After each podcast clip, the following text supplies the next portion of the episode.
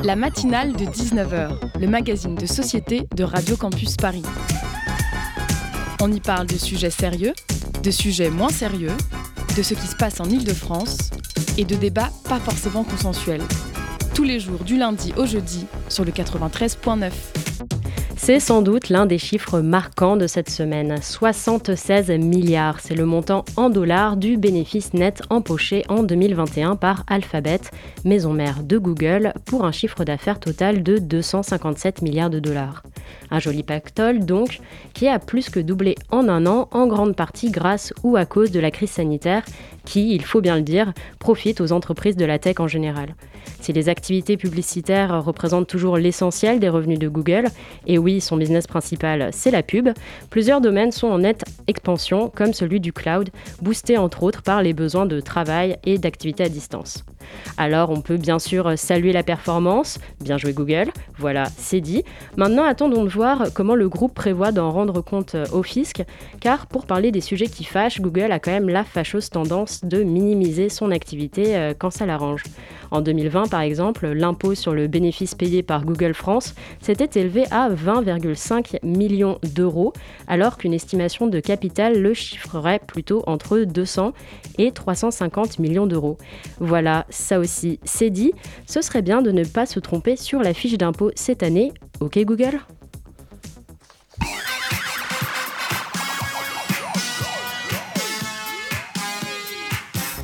Vous écoutez Radio Campus Paris, merci d'être avec nous ce soir. J'espère que vous allez bien, que vous avez passé une bonne journée. Et on commence tout de suite cette nouvelle émission avec au sommaire ce soir le lancement de notre série d'émissions spéciales consacrée à la très prochaine élection présidentielle. L'objectif va être de recevoir les représentants des différents partis politiques afin d'aborder avec eux un thème précis de leur programme. Alors pour inaugurer le concept, ce soir nous avons choisi de parler d'un sujet qui malheureusement a pris une ampleur considérable ces deux dernières années. Je veux parler de la précarité étudiante. Difficulté à se loger, difficulté à se nourrir, à se soigner, à travailler, mais aussi à retrouver une vie sociale épanouissante, les maux de la jeunesse sont nombreux, rendus visibles et accentués par la crise sanitaire. Alors, face à ces situations, euh, quelles solutions Nous détaillerons en tout cas celles proposées par le Parti socialiste en recevant sur le plateau Amine Mbarki, secrétaire national PS et élu de Montreuil. En deuxième partie d'émission, nous resterons dans le monde étudiant en partant à la découverte de territoires ultramarins avec l'association euh, Sorbe Outre-mer, une association dédiée à la promotion des cultures et de ces territoires, encore trop souvent méconnus ou restreints à des stéréotypes. Enfin, pour conclure l'émission, nous aurons également la chronique d'Elsa qui abordera les questions de logement avec notamment la sortie hier du rapport de la Fondation Abbé Pierre. Nous aurons donc son éclairage et comme vous le voyez, le programme est chargé. Alors sans plus attendre, on commence la matinale de Radio Campus Paris. La matinale de 19h sur Radio Campus Paris. Les statistiques de 2020 sur la précarité des jeunes ont de quoi inquiéter. 80% des 15-30 ans disent avoir subi des préjudices importants en raison de l'épidémie, que ce soit relatif au pouvoir d'achat, à la santé mentale ou aux habitudes de vie. Un jeune sur six a arrêté ses études. 46% des étudiants sautent des repas pour raisons financières. Alors, qu'est-ce qu'on fait? Ce soir, en tout cas, nous donnons la parole au Parti socialiste et recevons Amine Mbarki, secrétaire national du PS, élu au conseil municipal de Montreuil, fonctionnaire au ministère de la Justice et enseignant en finances publiques à l'école polytechnique. Bonsoir Amine Mbarki. Bonsoir. Et pour mener cette interview à mes côtés, nous avons aussi Daphné sur le plateau. Bonsoir Daphné. Bonsoir.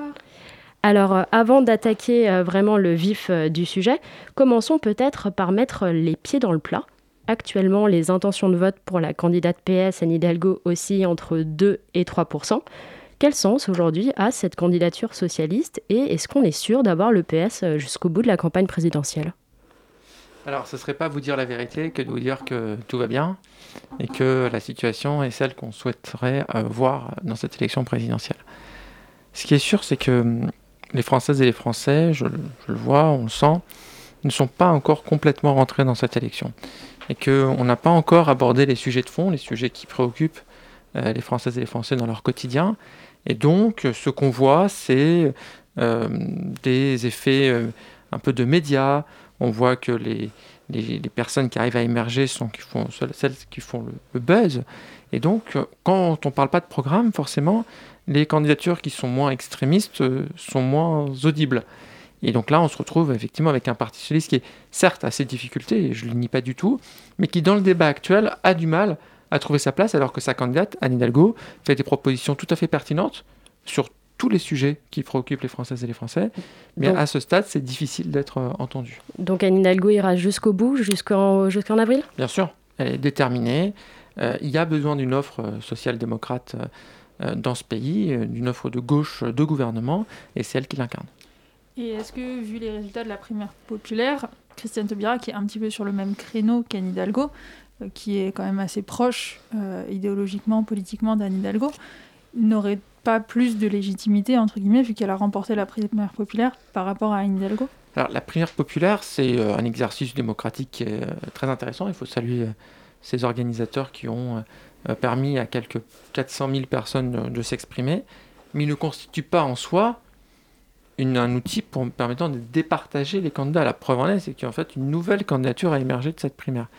Le mode de scrutin et le fait qu'il n'y a pas eu de débat entre les programmes fait que c'était quand même difficile d'imaginer que cet exercice démocratique qui n'a pas été accepté par ni Anne Hidalgo, pardon, ni par Yannick Jadot, ni par Jean-Luc Mélenchon, puisse permettre de départager les candidats. Donc euh, c'est dommage qu'on n'ait pas eu un système permettant justement de départager comme Anne Hidalgo le proposait.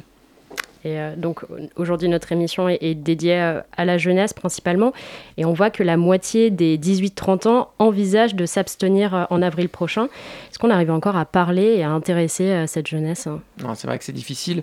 C'est difficile parce que les repères qui sont ceux du système politique aujourd'hui datent de plus en plus. Et donc les jeunes qui découvrent un monde politique un peu ancien, qui ne correspond pas à leur vision du monde, forcément ne se, retrouvent, se reconnaissent pas dans cette, euh, dans cette offre politique. Et donc il y a un besoin aussi d'aller convaincre que pour améliorer leur vie, pour faire en sorte qu'il y ait moins de précarité, à la fois pour les étudiants mais aussi pour euh, tous les jeunes, et que cette politique soit réellement prise en compte, qu'il y a des propositions et que certains partis politiques en font des concrètes.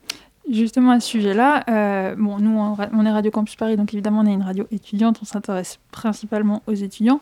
Ce serait illusoire de se dire que les jeunes, les 18-30 ans, déjà, les 18-30 ans seraient majoritairement des étudiants, et même si on réduit, les 18-25 ans seraient majoritairement des étudiants. La réalité, c'est que beaucoup de jeunes ne sont pas étudiants, n'ont jamais fait d'études et n'en feront jamais. Mm. Quel type de proposition euh, Anne Hidalgo et la candidature du Parti Socialiste peut faire à ces jeunes-là qui ne sont pas étudiants, qui ne touchent pas de bourse, qui sont en difficulté au chômage. il y a des très très hauts taux de chômage chez les jeunes, hein, c'est 21,8% pour les moins de 25 ans. Quel, type de proposition vous pouvez avoir à faire à ce sujet-là? Essentiellement deux propositions.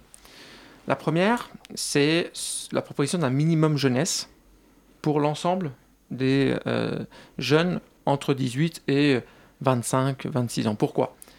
Parce qu'on est dans une période de la vie où on n'a pas complètement euh, intégré le marché du travail et on n'a pas complètement euh, quitté euh, le foyer familial, on a toujours des liens avec la famille pour une majorité de, cas. Et donc en fait on se retrouve dans une situation où on n'est pas en mesure de répondre à ses besoins au quotidien et d'un autre côté on n'a pas la possibilité de le faire puisqu'on étudie ou on est sur autre chose, c'est-à-dire une évolution professionnelle autre. Euh, ou alors par un emploi, il y a 100 euh, 000 jeunes qui décrochent euh, chaque année. Donc on a besoin qu'il y ait une forme de revenu qui soit en fonction des ressources des, parents. Donc ah, donc c'est toujours indexé, c'est une forme de bourse, mais qui bah, serait... disons qu'on ne peut pas complètement oublier le fait que certains jeunes ont la possibilité de s'appuyer sur leurs parents pour pouvoir vivre, et d'autres pas du tout. Et donc il y a une forme d'injustice à ce que tout le monde ait le même montant. Ça coûterait très cher d'abord, et puis ça serait inefficace pour ceux qui ont parfaitement les ressources pour euh, pouvoir subvenir à leurs besoins. Donc le, la première mesure, c'est un minimum jeunesse, autour de entre 500 et 800 euros, euh, en fonction des revenus euh, des parents, et ça vaut pour tous les jeunes, qu'ils soient étudiants ou pas. La deuxième mesure, c'est celle d'un capital jeunesse. Euh, que tous les jeunes, pour le coup, pourraient euh, obtenir à l'âge de 18 ans et qui servirait un peu de tremplin pour rentrer dans une nouvelle vie après le bac. Euh, ou après un, diplôme, quel qu'il soit, avant 18 ans, ou même ceux qui n'en ont aucune qualification. Pourquoi? Parce qu'il y a beaucoup de jeunes qui n'ont pas de, de, patrimoine, qui n'ont pas de somme d'argent importante. On peut subvenir à, ses besoins euh, mois après mois, mais pour faire une grosse dépense, euh, quelle que soit celle-ci, on a besoin d'un capital qui soit un peu plus élevé. Et donc du coup, on propose 5000 euros pour tous les jeunes à partir de 18 ans. En plus du, en, plus, du, minimum, jeunesse, 5000 euros en une fois, qui pourra être utilisé soit euh, pour acheter euh, je ne sais pas moi, des manuels qui peuvent coûter très cher et surtout sur toute la vie euh, scolaire, soit acheter euh, quelques outils permettant de rentrer dans la fonction, dans la, dans, la, dans la vie professionnelle d'une autre manière. Mais ça, ces 5000 euros, c'est conditionné à un projet particulier ou on part du principe qu'à 18 ans, tout le monde touche 5000 euros? Un peu comme le passe culture. oui, en fait, on, qui serait de 100 000 euros. On, on, on parle d'un, c'est pour ça qu'on parle d'un capital, c'est que c'est, c'est une somme d'argent importante, mais versée une seule fois et qui serait ensuite, euh, qui peut être utilisé, euh, pas, pas, immédiatement, euh, sur plusieurs mois, plusieurs années, mais qui sert à faire des dépenses importantes, là où beaucoup de jeunes n'ont pas la possibilité de faire des dépenses de plusieurs centaines d'euros en une seule fois. Je vais poser une question qui peut sembler un petit peu... Enfin, qui rentre dedans, mais si cette somme, elle est donnée aux jeunes qui atteignent 18 ans, les jeunes qui, du coup, en théorie, en bénéficieraient si Anne Hidalgo était élue, ne pourront pas voter. en fait, c'est une mesure d'appel pour des gens qui ne peuvent pas voter. C'est pas. Ça montre que c'est pas, il n'y a pas un côté électoraliste dans le, dans le, dans la mesure. Non, non, il y a une vraie préoccupation au Parti socialiste de dire on peut plus laisser la jeunesse dans la situation dans laquelle elle est aujourd'hui. On peut plus être l'un des seuls pays européens à ne pas avoir de minimum jeunesse. Il y a 23 pays sur 27 de l'Union européenne qui ont un minimum jeunesse.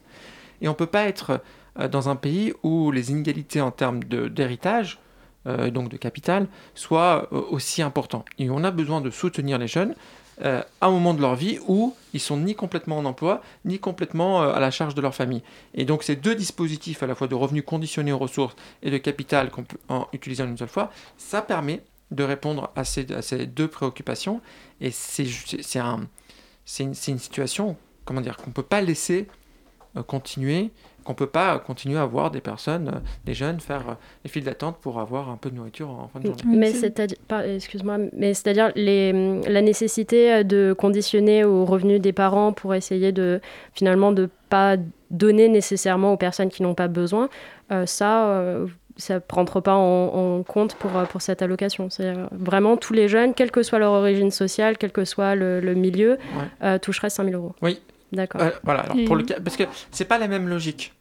D'un côté, on a un capital. Euh, ceux qui peuvent subvenir aux besoins de, euh, de leurs enfants, les parents, ils peuvent le faire, mais parfois ils ne peuvent pas donner 2000, 3000 euros ou, ou, ou, des centaines d'euros. Ils peuvent subvenir aux besoins. Euh, donc le capital universel, on pense qu'il est pertinent pour tout le monde. Par contre, le minimum jeunesse, lui, qui lui est, est, quand même conditionné au revenu parce que c'est quelque chose pour subvenir aux besoins quotidiens. Et donc, si les parents peuvent le faire, c'est pas nécessaire de leur donner. C'est une allocation temporaire contre euh, un, peu un cadeau de 18 ans en soi, mais qui a une utilité capitale. mais concernant le financement, parce que ça représente quand même une grosse somme, que ce soit, euh, que ce soit le minimum jeunesse, hein, parce que une, telle somme euh, pour les 18-24 ans, c'est un budget quand même, plus du coup les 5000 euros à tous les jeunes qui atteignent 18 ans, c'est quand même un sacré budget. Comment est-ce que le PS compte le financer? Alors, il y a plusieurs mesures. D'abord, le rétablissement de l'ISF, c'est quand même 3 euh, milliards et demi d'euros. Euh, on a des mesures sur euh, la fiscalité du capital. Il a été baissé sous ce quinquennat. On propose de le remettre au niveau où il était auparavant. Et en vérité, si on ne peut pas dégager quelques milliards pour ces mesures-là, en faveur de la jeunesse, qu'est-ce qu'on peut faire? Qu'est-ce qui, qu'est-ce qui est plus important? C'est-à-dire... Je pense que ça fait partie des mesures phares du programme. Là, concrètement, euh, pour le budget 2022, on estime que les dépenses pour l'enseignement supérieur seront de 17,29 milliards d'euros. Euh, vous, du coup, vous avez un petit peu budgété ça? Vous pensez le monter à, combien? Alors, sur le... Si on applique euh, ces mesures Alors, ces mesures, on ne le mettrait pas dans le budget du, de l'enseignement supérieur et de la recherche. Ce sera un budget très certainement du ministère des Affaires sociales. et qui représenterait une vingtaine de milliards d'euros. D'accord. Et concernant, euh, vous avez évoqué tout à l'heure euh, la précarité, alors à Radio Campus Paris, on est à la MIE, euh, donc la Maison des Initiatives étudiantes de la rue des Tournelles, et tous les jeudis soirs, Mm. donc ce soir y compris, il y a une distribution alimentaire qui est organisée par Copain, qui est du coup une Ouais. association de Pariens, euh, qui est, dédiée, qui est Ouais, destinée aux ça. étudiants.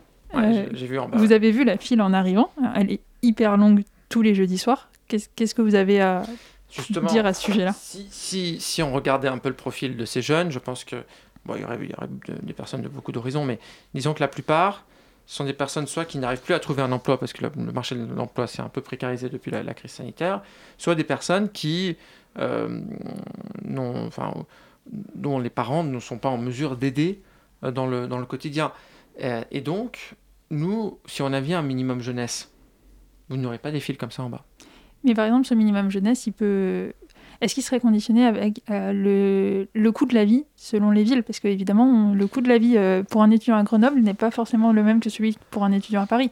Rien qu'au niveau des loyers. Bah, je pense que c'est une idée qui peut se travailler. Disons que l'idée aujourd'hui, c'est de proposer le minimum jeunesse, et ensuite on voit s'il faut l'adapter. Aujourd'hui, il n'y a pas de minimum social euh, ou de prestation, quelle qu'elle soit, sauf les appels un petit peu adaptés au territoire.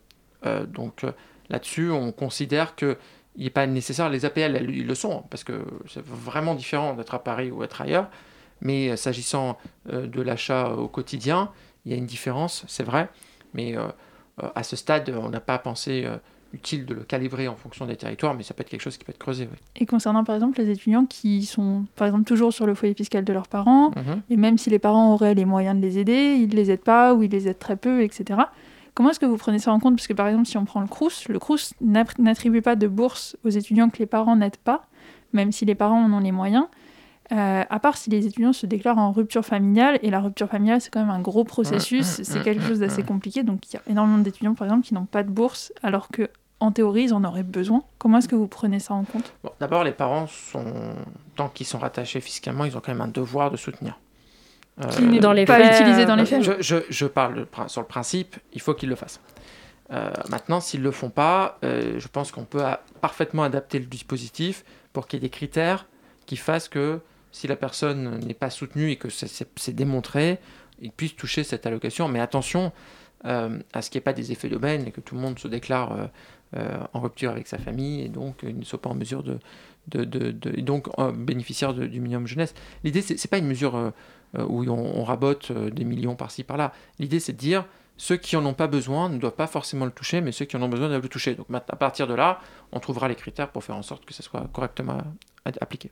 Alors sur la précarité étudiante, euh, c'est bien parce qu'il faut vivre euh, pour être étudiant, euh, mais l'état actuel des universités est Mm. aussi assez critique. Euh, quelle est selon vous, dans les mesures du PS, la mesure phare euh, de soutien à l'enseignement supérieur?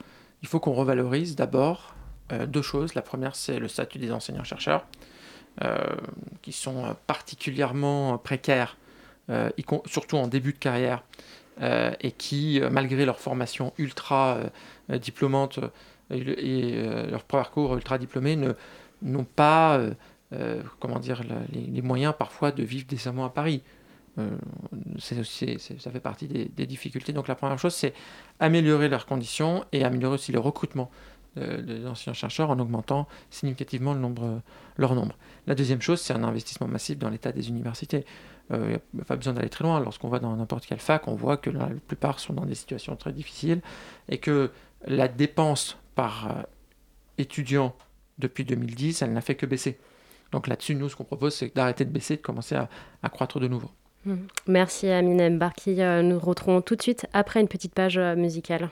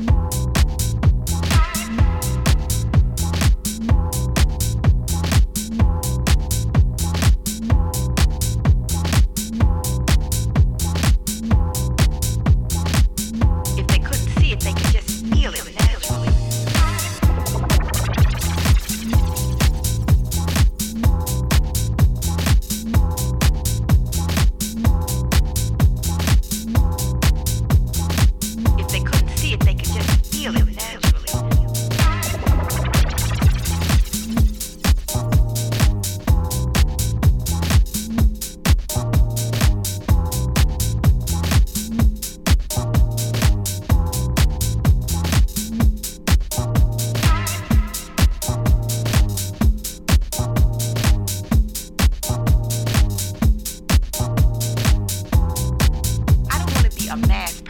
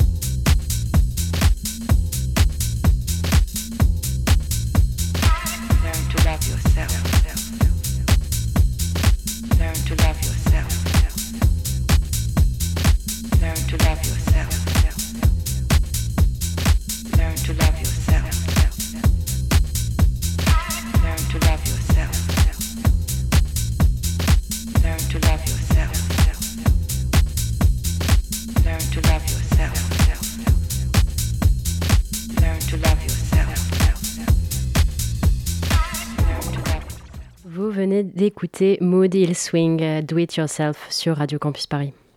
La matinale de 19h. Et on revient sur le plateau avec euh, Amine Mbarki, euh, élu euh, du PS. Euh, avant de nous quitter, on abordait l'état de l'université en termes de, euh, financement. Euh, Est-ce que vous pensez que euh, les expériences qu'il y a eu avec la crise sanitaire de, cours à distance risquent d'inciter à avoir des formes un petit peu hybrides où les cours vont être en distanciel pour, pour une partie afin peut-être de réaliser des économies et remédier aux limites de, capacité d'accueil? Vous en pensez quoi? Non, je ne crois pas que ce soit une, manière de faire des économies. Il faut considérer que le présentiel à l'université est quelque chose d'essentiel. Et qu'on ne peut pas faire de tout à distance, euh, à la fois pour des raisons pédagogiques et, absolument pas pour des raisons économiques. Euh, non, ce que, je crois, c'est que le, système universitaire, euh, il doit un petit peu évoluer dans son fonctionnement. Aujourd'hui, vous avez à peu près entre 7 et 9 des étudiants qui font de l'alternance ou qui travaillent, qui ont des formations qui permettent d'allier voie professionnelle et études à l'université. C'est très peu. Euh, nous, on pense qu'il faut que ce ratio devienne majoritaire et qu'une majorité d'étudiants soient dans des cursus, qu'on construise les cursus pour faire en sorte qu'il y ait beaucoup plus de euh, formation, beaucoup plus d'expérience professionnelle et que le, cours soit réservé à des, moments bien particuliers où on a besoin d'être face à un professeur, mais que justement le parcours scolaire euh, universitaire pardon, ne se résume pas à une succession d'années où on est en classe avec euh, euh, dans les amphis ou en classe, parce que au fond, si on veut in- s'insérer davantage dans le marché du travail à la fin des études, on a besoin d'expérience professionnelle tout au long de son parcours. Et euh, par exemple, vous avez une mesure dans votre programme, c'est la garantie euh, de l'accès à l'enseignement supérieur. Alors euh, aujourd'hui, bon, la loi ORE ou la loi Vidal, qui est celle qui met en place Parcoursup, le système Mm. D'admission à l'université, est très critiquée. Euh, elle a été mise en place en 2018, euh, après de, très gros mouvements sociaux euh, dans les facs. Et certains disent que c'est en fait une suite logique de ce qui avait été mis en place par le gouvernement précédent, euh, parce que du coup la loi ORE est une loi du gouvernement Macron enfin de- d'une loi du président Macron. Qu'est-ce que vous avez à répondre là-dessus et qu'est-ce que vous proposez à la place de Parcoursup? Alors évidemment, on veut supprimer Parcoursup, non pas parce que par, par dogmatisme, mais parce qu'on ne croit pas que l'avenir une partie de l'avenir des jeunes se résume à un algorithme dont on ne comprend même pas exactement son fonctionnement. Et à chaque année, et les mêmes polémiques, des milliers, des dizaines de milliers d'élèves, parfois très bons, qui n'ont aucun débouché universitaire. C'est parfaitement scandaleux. Ça, nuit à leur motivation, ça nuit euh, à, leur, euh, euh, à leur parcours, et donc il faut qu'on le, on, on le change. Nous, l'idée, c'est de dire il faut qu'on revienne à un système où chacun peut candidater à la fac qu'il souhaite, de manière beaucoup plus euh, euh, directe, euh, avec des lettres de motivation qui soient réellement lues, qui avec éventuellement des entretiens, pas pour sélectionner, mais disons pour mieux orienter, et qu'à la fin, il une, une- une majorité de classes d'âge, cette fois-ci, qui puissent avoir accès à l'université. Mais c'était un peu le système d'APB. Alors personnellement, moi j'ai eu mon bac en 2016, donc je suis passée par APB. Euh, les lettres de motivation sur APB, elles n'étaient pas lues non plus. hein. Oui, oui, alors après, je dis pas que le système euh, précédent était forcément meilleur, mais disons que euh, y avait euh, encore un peu d'humain et qu'on pouvait imaginer que quand on avait des très bonnes notes, euh, ou, des notes moyennes, mais qu'on avait une motivation et une idée assez précise de ce qu'on voulait faire, on pouvait accéder à une université qui correspondait à peu près à ce choix-là. En tout cas, il y avait beaucoup moins de scandales à l'époque qu'il y en a aujourd'hui, avec des, des- des- des conséquences de tout ça qui sont dé- délétères pour les jeunes. Là, on parle de l'enseignement euh, public, mais euh, ce qui fait aussi euh, débat, c'est l'opposition entre les moyens entre le privé et le public. On l'a vu aussi pendant la crise sanitaire. Il y avait un bien meilleur suivi pour les étudiants du privé. Est-ce que finalement l'écart ne va pas se creuser entre ces deux types d'étudiants qui auront donc deux parcours avec donc un suivi et un financement euh, assez différent On parle, je crois, de 12 000 euros par an pour euh, des étudiants du privé, 6 000 pour l'étudiant du public. Alors, il faut voir si les étudiants du privé dont vous parlez payent leur formation. Si c'est le cas, c'est- à peu près normal qu'ils aient non pas un financement d'État différent, ça je, je- comprends, je n'accepte pas, mais qu'il y ait un financement universitaire pour leurs propres élèves beaucoup plus élevé que n'importe quelle fac publique. Ça, on peut l'entendre, c'est les, frais de, de- scolarité. Alors, est-ce que c'est un bon système ou pas? Moi, je pense qu'il faut qu'il y ait des, des- de l'enseignement euh, privé, que on puisse que, que ça puisse avoir lieu, mais que euh, au fond, on fasse pas un nivellement par le bas. Euh, S'il faut augmenter les financements, il faut que ce soit ceux du public, que la dépense que je disais tout à l'heure, la dépense par étudiant augmente, que on n'ait pas les, les universités privées qui soient euh, euh, remplies de professeurs très bons et ceux de la- dans le public beaucoup moins, et puis surtout ensuite en termes de, réputation et de, de qualité d'enseignement, euh, qu'il n'y ait pas de divergence. Que le montant, au fond, il n'est pas si. C'est pas le principal problème, puisque une part, enfin, dans le privé, il le finance. Donc, en fait, ça- D- D'ailleurs, on- on- si on veut revenir un petit peu sur le, les propos polémiques d'Emmanuel Macron il y a, il y a quelques jours, euh, sur l'éventualité d'avoir Ouais. une augmentation des frais de scolarité dans l'enseignement euh, public. euh, Bah, je, je trouve que c'est très malvenu d'abord, parce que voilà, on voit la file d'attente en bas. Je pense que si à chacun on leur prenait même euh, 50 euros de l'année, ça ne passerait pas. Donc il y a- il y, a déjà ça.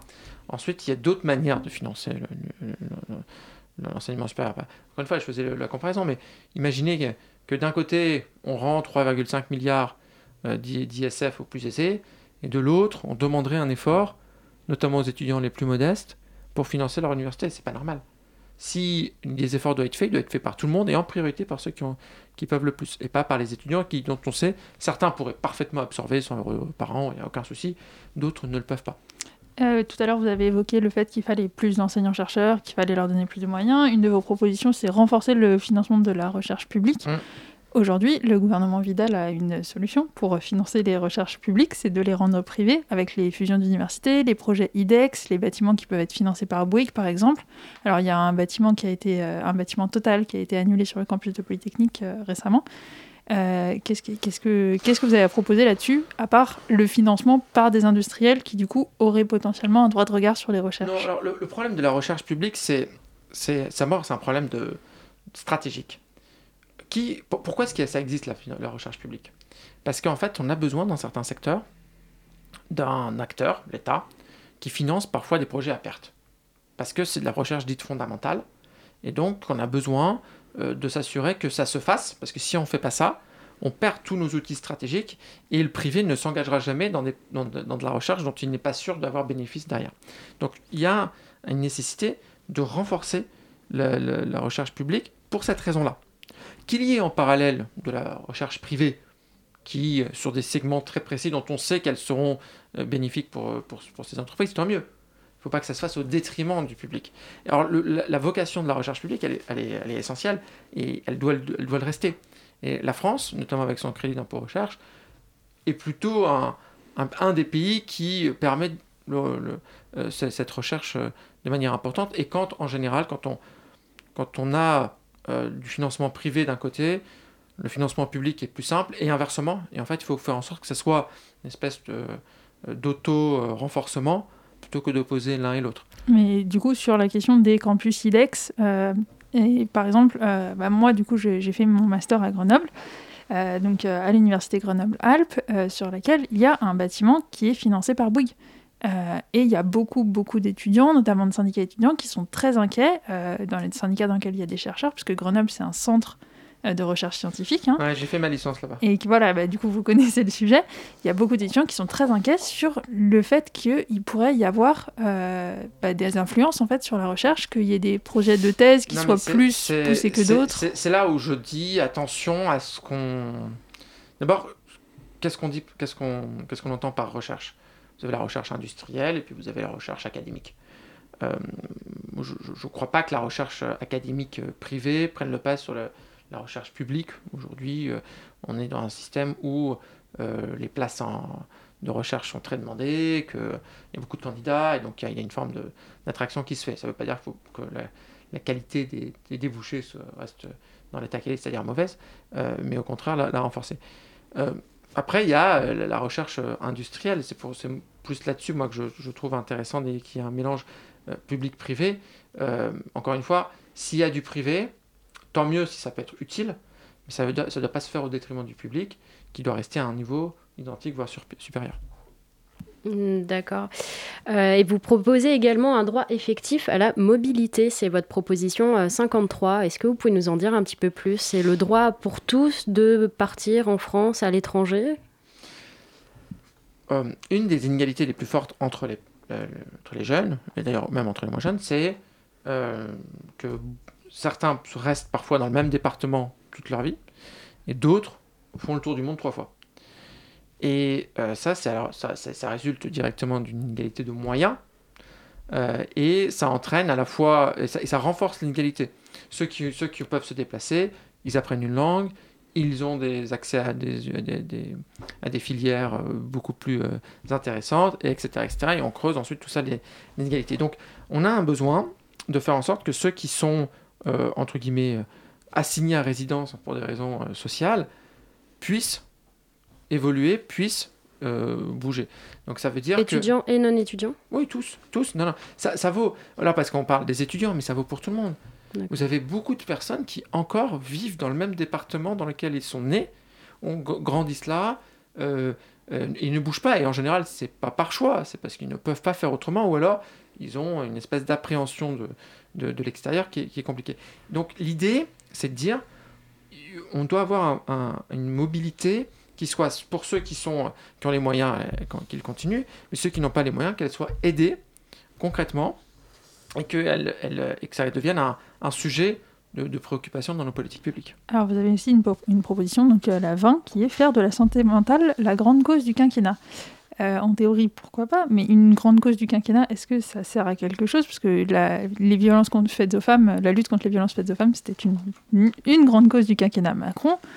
Est-ce que ça a été efficace? La plupart des associations féministes disent que non. Alors comment est-ce que vous, vous comptez faire en sorte que ce soit une grande cause qui soit pas résolu, mais au moins qu'il y ait des avancées là-dessus? C'est vrai que ça a fait beaucoup de mal à cette cause que de dire c'est la grande cause du quinquennat et de ne pas avoir les effets derrière. Euh, il y a eu plusieurs signes. D'abord, il n'y a pas eu un ministère de plein exercice sur la question. Ensuite, il n'y a pas eu les moyens associés. Et puis ensuite, on voit le résultat, malheureusement, c'est que les violences n'ont pas baissé. Euh, et qu'il euh, y a toujours autant de difficultés à la fois pour euh, les femmes victimes de violences de pouvoir déposer une plainte au commissariat, et malheureusement, les féminicides continuent d'être à, des niveaux trop élevés. donc nous, la première chose, c'est répondre aux deux premiers problèmes, c'est-à-dire créer un ministère de plein exercice avec les, administrations qui, va bien, qui vont bien, et un milliard de budget pour cette lutte-là, à la fois sur la question de la prévention, on ne veut pas que les actes arrivent, donc ça veut dire agir très vite. à la fois dans le milieu professionnel, dans le milieu universitaire, dans le milieu euh, scolaire. Et puis euh, s'assurer que une, une, femme qui veut euh, déposer plainte puisse le faire effectivement, c'est-à-dire renforcement de la formation des policiers Mm.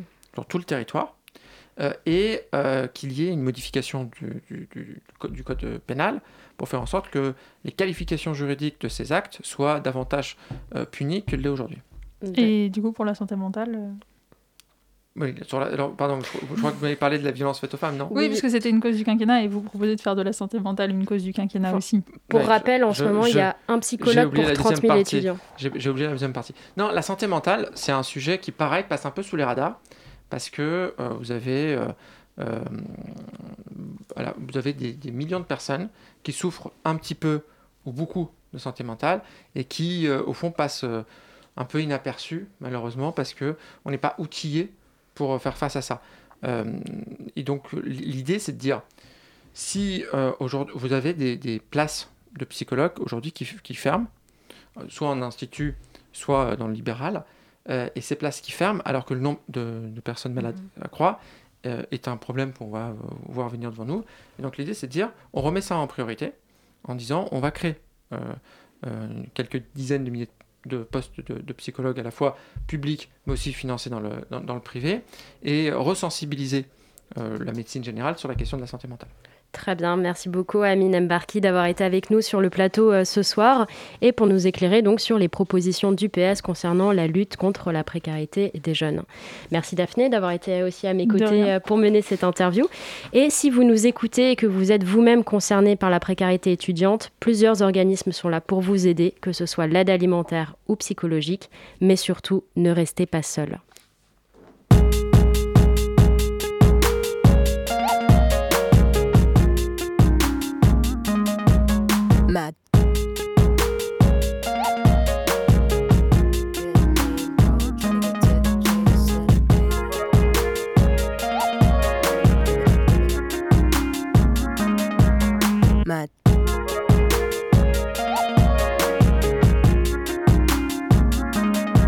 When me and Avelino used to make tracks.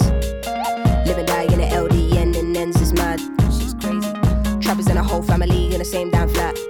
Eve trying to get a salary while Adam out here licking shots to the cats. Don't let Shibs on a Friday pulling up a J-Bo's gaff.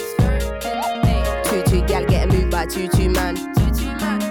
Come off the decks if you can't mix, it's not happening. More time gunshots in the air like bat bat bat bat. Mad. Book smart with the bars, but I never learned that from school. 16 doing up radio sets, I was spinning up all them fools. Times I would get home late to my mumsy's crib.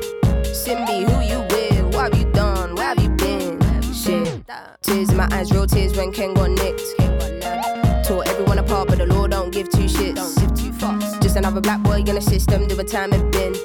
But he had a heart for the gold, good intent with a smile so big. He did, hey. We used to have dreams of getting out of flats.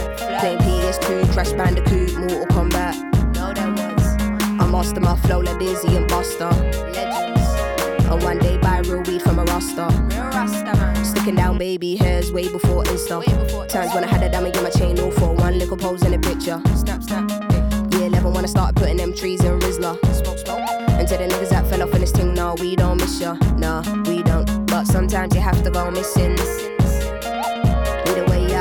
Out, I was hoping, praying and wishing. Now I'm doing some mad things, doing up big things. Still I'm in ends when I pass through juniors, planting ready on site. When I walk in, Wayne shouts out, yo, walk gone sistering.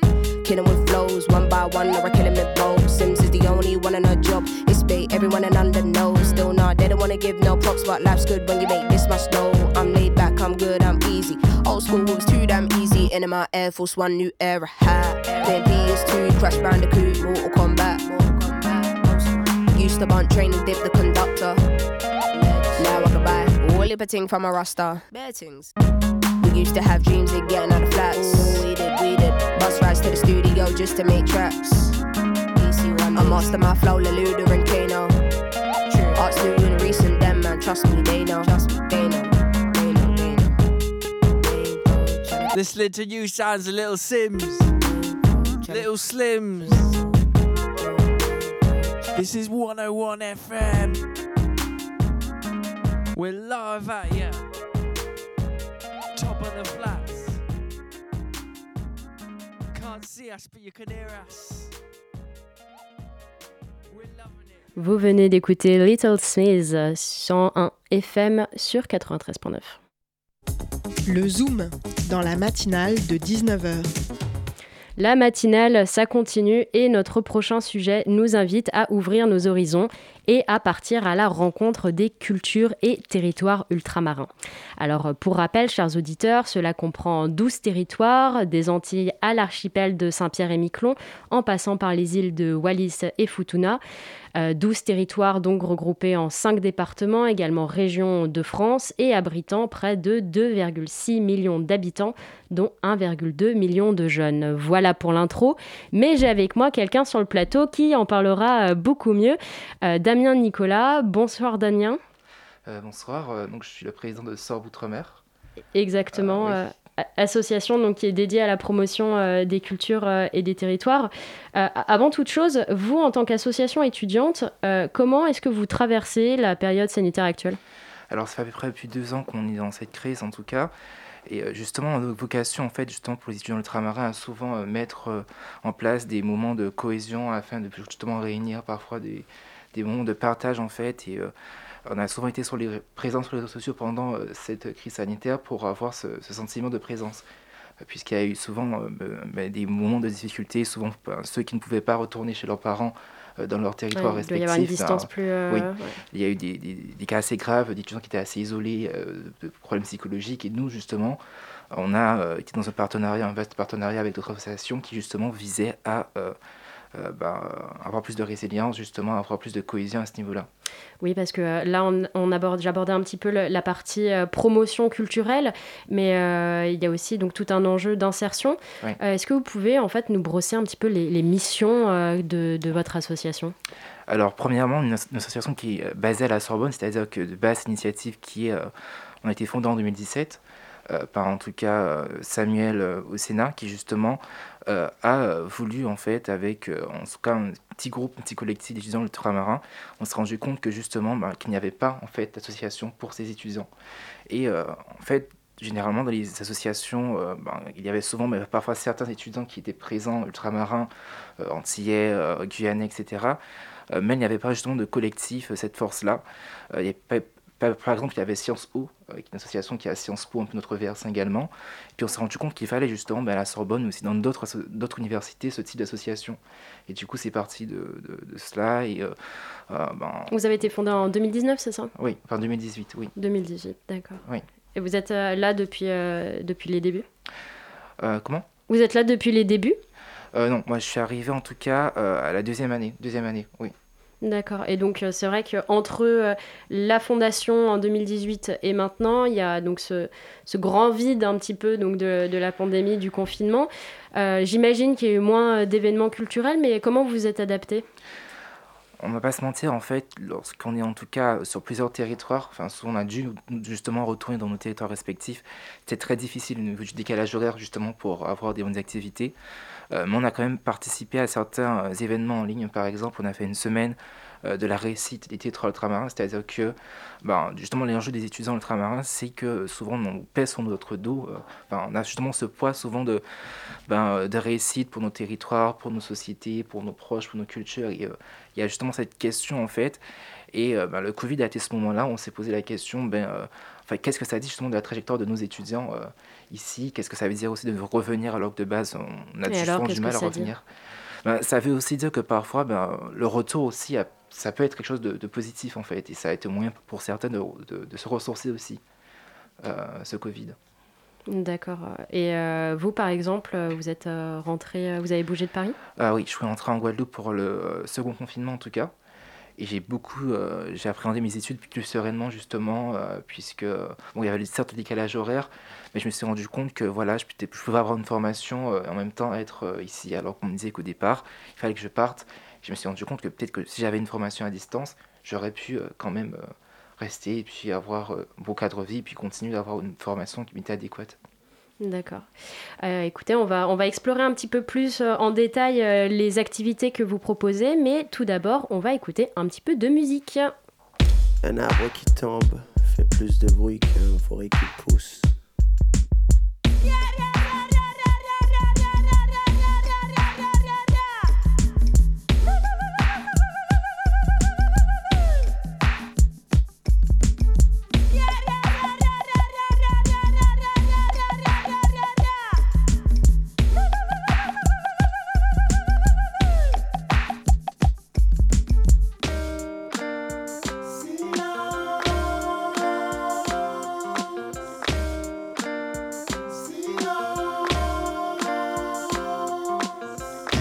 Poussons sans cesse et ce en silence. Sans laisser de traces à part petits pas quand on danse. Petit pas posé sur le sol comme une évidence. Petit pousser ce mec caillou dans la forêt dense. De toute évidence, tout ici pousse en silence. Et quand on y pense, petit à petit tout prend son sens. Petit pas posé sur le sol comme une évidence. Petit caillou semé partout par petits poussets. De toute évidence, tout ici pousse en silence. Bad boys move in silence, you know. Bad girls move in silence. We go oi, oi, oi. We go oi, oi, oi. You see, bad boys move in silence, you know. Bad girls move in silence. We go oi, oi, oi. We go oi, oi, oi. Uh, yeah, bad boys always moving fucking silence. Shall be no announcement. Yeah, it's wood versus iron. T'es l'arbre qui tombe et nous la forêt. T'es la photo, nous la story. T'es le collier de perles, nous l'île de Corée. T'es la façade et nous l'ineffaçable. T'es facile, on est classique. T'es passif, on se fatigue. Et sache que c'est pas sale. C'est pas le même poids, on lutte pas dans la même salle. Chez toi, c'est le bal et chez nous, c'est où est Charlie? T'as ceux qui gèrent et ceux qui veulent tout péter. Au fait divers, on préfère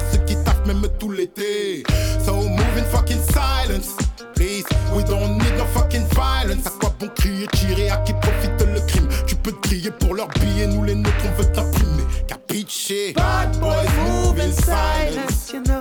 Bad girls move in silence. We go oi, oi, oi. We go oi, oi, oi. You see, bad boys move in Move in Silence de Guts sur Radio Campus Paris. Déjà, la, la pre- Et on enchaîne tout de suite euh, avec euh, la suite de notre euh, Zoom du jour, euh, toujours avec Damien sur le plateau. Euh, Damien, est-ce que, euh, donc, toi qui es président de l'association euh, Sorbes Outre-mer, tu peux nous décrire un peu les types d'événements que tu organises et les, qui, qui s'annoncent hein? Alors, nous avons fait plusieurs événements au cours de l'année. Généralement, on commence en tout cas le mois de novembre euh, avec ce qu'on appelle le Festival du mois créole, qui est un festival qui, de- depuis bientôt 5 ans en fait, euh, vise justement à célébrer les langues et cultures créoles. Et on y participe, on y prête main forte justement. Et euh, il est souvent basé en fait euh, dans le 13e, mais on le retrouve surtout Paris également euh, en banlieue. Euh, donc ce festival, euh, on y prend souvent part. euh, euh, justement, il y a souvent des, événements euh, qui portent à la fois artistiques, euh, des pièces de théâtre, euh, également des projections documentaires et aussi euh, des, ateliers en fait divers. Ça peut être ateliers culinaires, ateliers euh, euh, de modelage, etc. Euh, après, nous avons également euh, des cafés débats qu'on organise généralement avec justement ben, des invités. Ça peut être des sociologues, euh, des scientifiques. Quoi un exemple de thème, par exemple? Alors par exemple, nous avons prévu pour février normalement un café débat qui se déroulerait avec déjà sur la question du Covid, la crise de Covid aux Antilles. On n'est pas, pas encore très confirmé, mais justement c'était cette question qu'on souhaitait ab- aborder en fait. Pourquoi il y avait justement eu ce problème et pourquoi il y avait eu tant de tensions, pourquoi justement encore il y a des efforts qui sont encore latents. Et comment justement ce- cette crise en fait elle vient montrer à la fois des problèmes qui sont là bien structurels euh, mais qui sont aussi euh, qui renvoient aussi en fait à ben, un cadre plus général, plus euh, ambiant que celui du Covid et aussi de, de la gestion aussi d'une crise qui est... euh, Finalement, le- Covid, c'est un peu l'arbre qui cache la forêt, c'est ça? Oui aussi, oui. Vraiment un effet à fois effet euh, de, de- de réaction, mais il y a aussi une, force, une forme en fait de, ben, de problème, une sorte de mal, qui, une forme de mal-être aussi qui est beaucoup plus euh, souterrain. D'accord. C'est vrai que euh, malheureusement, euh, quand on voit euh, aux informations, on entend parler donc des. là, je pense par exemple à, à la Guadeloupe et aux Ouais. récents événements, aux violences qu'il y avait eu avec le Covid, etc. Ça a tendance à véhiculer peut-être des clichés, peut-être des stéréotypes. Est-ce que votre action vise aussi à j'allais dire, élargir euh, les connaissances de ces territoires. Oui, effectivement, nous avons ce travail, enfin, c'est une action de médiation souvent, une action justement qui vise à informer, à, montrer justement ben, que la couverture médiatique qu'on peut avoir sur ces territoires ne se limite pas en fait au moment, au point négatif où justement euh, il y a des choses qui arrivent, mais montrer justement qu'il y a euh, une diversité de phénomènes qui arrivent euh, ben, tout- ben, vraiment que ce sont des, territoires qui vivent un peu euh, comme, comme l'hexagone justement. Puis on, voit, on emploie justement le terme d'hexagone, pas celui de métropole, pour bien montrer que voilà quoi. Il y a des, réalités qui sont aussi à, comprendre et que ce n'est pas euh, juste euh, lorsqu'il y a une crise sociale, lorsqu'il y a une crise économique, etc., qu'on doit jeter un coup d'œil, que ce sont des territoires qui font partie de la France et qu'il y a des, un quotidien à prendre en compte également, comme pour tout citoyen en fait. D'accord. Et quel retour vous avez, euh, par exemple, de personnes qui euh, assistent euh, à ces événements? Est-ce que euh, ils, a- ils arrivent avec des clichés et ils repartent avec euh, toute une autre image? Vous avez des retours un petit peu? Est-ce que les gens découvrent vraiment des choses Je pense que, en tout cas, les clichés, peut-être dans notre génération, ils sont plus aussi effectifs qu'auparavant.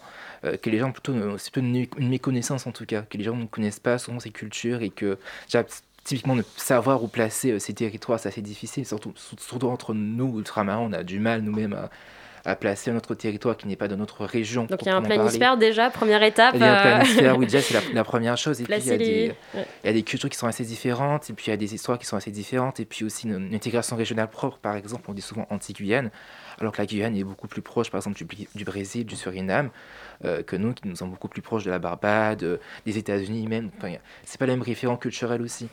Et justement, euh, s'il y a des auditeurs euh, qui, qui nous écoutent et qui euh, sont curieux euh, de, de- donc de ces cultures, est-ce que vous avez des recommandations de livres, de, Alors, de- d'artistes, de musique pour, pour commencer à ouvrir un peu, un peu la porte et découvrir, découvrir tout ça?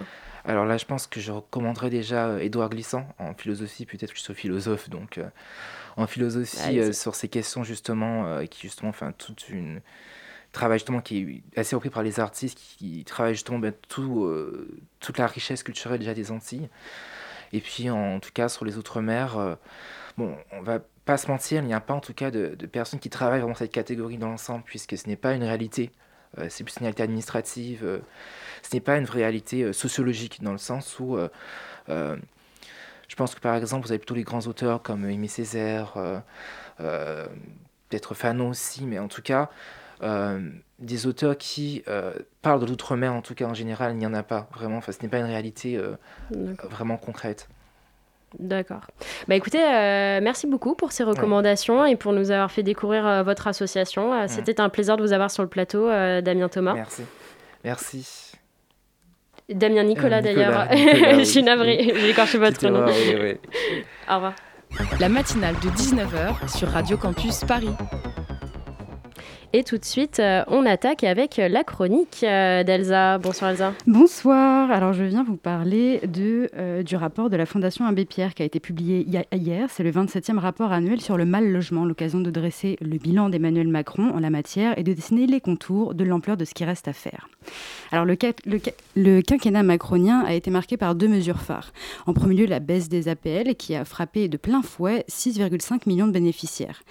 Et en deuxième lieu, la suppression de la taxe habitation, 18 milliards d'euros, qui a poussé une partie des élus à augmenter l'impôt foncier. En tout et pour tout, le logement aura été le premier contributeur à la réduction des dépenses publiques, et ce, au détriment des ménages assez modestes, souligne le délégué général de la Fondation Abbé Pierre, Christophe Robert. L'OCDE, dans un rapport récent, rappelait que le logement constitue le premier poste des dépenses des ménages, en particulier pour les locataires et les accédants à la propriété, qui remboursent un crédit immobilier. Il représente même jusqu'à 32%, presque un tiers, pour les 25% des ménages les plus pauvres. Accéder à la propriété est pourtant le premier levier d'action majeure d'un ménage sur son pouvoir d'achat. En 2021, en France, 58% des ménages sont propriétaires de leur résidence principale. Une part qui a certes augmenté depuis les années 80 grâce à l'allongement de la durée de remboursement ou à la baisse du, du taux d'emprunt, mais qui stagne depuis 2010. À noter que derrière ce chiffre, il y a quand même une grande disparité selon les âges, le sexe et la géographie. La part des locataires, elle, n'a presque pas bougé depuis 1982. Enfin, dernier trait caractéristique, la propriété est extrêmement concentrée. Oui, comme les médias. Les ménages propriétaires d'au moins 5 logements représentent 3,5% des ménages, mais détiennent à eux seuls 50% des logements en location possédés par des particuliers. Le nerf de la guerre, c'est la construction de logements neufs, qui répondent d'une part à la demande sociale de logements cohérents avec le coût de la vie et qui favorisent l'accès à la propriété et qui est adapté aux personnes à mobilité réduite. Et d'autre part, il y a l'exigence environnementale, d'avoir des logements bien isolés pour, d'une pierre deux coups, lutter contre, lutter contre la précarité énergétique qui touche 12 millions de personnes dans le pays et réduire le bilan énergétique en limitant le phénomène des passoires thermiques. Mais depuis 2018, la construction des logements neufs enregistre une baisse inquiétante, tout particulièrement en Ile-de-France et à contre-courant de la dynamique impulsée sous le quinquennat de François Hollande avec ses, 4000 avec ses 437 000 chantiers impulsés. Ce quinquennat a géré l'existant sans impulser de grands projets, résume le président de la Fédération des promoteurs immobiliers Pascal Boulanger. Et pour ce qui est de la rénovation de l'existant, l'ambitieuse loi climat et résilience promulguée en août dernier prévoit l'interdiction de louer les biens trop mal isolés dès 2023 pour les étiquettes G et d'ici 2027 pour les étiquettes F. L'aide Ma Prime Rénove, soutien financé pour les travaux de rénovation, a été distribué à 500 000 demandeurs, un véritable succès. Toutefois, Manuel Domergue estime le dispositif bien insuffisant. Car c'est aujourd'hui 40% du parc locatif qui nécessiterait des, réseaux, des, travaux d'isolation. Et le directeur des études de la Fondation rappelle que les travaux permis par ma prise rénove se limitent à des petits gestes, changement de fenêtre ou de chaudière, pas une rénovation globale, avec un reste à charge qui reste trop élevé pour les ménages modestes et très modestes. À l'écran, en ce moment, vous pouvez découvrir le film de Thomas Gruitoff, Les Promesses, avec à la distribution Isabelle Huppert et Reda Kateb. Un film sur les grands ensembles, loin de Bac Nord, qui réussit le tour de force de placer la question des copropriétés dégradées au centre du propos. Le 25 janvier dernier, sur le plateau de C'est ce soir, Thomas Gruitoff explique son choix. Déjà, la, la, problématique du logement, c'est vraiment un sujet central et en fait, dont, dont des tas d'autres sujets découlent. Quand il y a du mal logement, bah, ça a des tas de conséquences euh, économiques et sociales sur, sur les populations, sur les habitants. Est-ce qu'il y a du chauffage chez moi? Est-ce que, est que j'ai de l'eau? Est-ce que c'est un endroit où je me sens en sécurité, où l'hygiène est respectée? Mais c'est vrai qu'après, au premier abord, ça paraît pas le sujet le plus sexy ou non, le plus cinématographique. Et vous non, avez réussi à en faire un C'est ce, que, ce que les maires nous disaient aussi. Euh... Mais... Aussi invité le meilleur maire du monde en 2021, celui de Grigny, la, la, ville la plus pauvre de France en 2020. Le communiste Philippe Rio complète. C'est une machine à broyer la dignité humaine. Et quand le logement est un accélérateur de pauvreté et de précarité, où euh, on, on, est pris en otage. Et effectivement, la première rencontre, ça a été de dire non mais vous n'allez pas faire un film sur les copros dégradés, ça, ça se vend pas sur les banlieues, ça va pas se vendre. On peut pas se sentir citoyen quand on est dans ce genre de, de, de, de... Ça, ça embrasse quoi? C'est son rapport à la République. Mmh. Puisqu'on parle de défiance depuis tout à l'heure mmh. vis-à-vis du politique, vivre dans des conditions comme ça, c'est ne pas croire à l'idéal républicain. Je vais aller un peu plus loin. Que veut dire liberté, égalité, fraternité quand on vit dans des situations comme ça? Mmh. Ce n'est pas possible. Qui veut comprendre les grands ensembles se pose la question du logement. Un film à ne pas louper, ni son cousin documentaire d'ailleurs municipal de Thomas Polo, également en ce moment au cinéma. Bonne soirée. Merci Elsa. Et donc du coup, on prévoit d'aller au cinéma ce week-end. Merci à tous d'avoir écouté cette émission. Merci à nos invités Amine Mbarki, Damien Nicolas, à notre co-intervieweuse Daphné, à notre chroniqueuse Elsa, à notre réalisateur Michael. La matinale, c'est terminé. Restez branchés sur 93.9.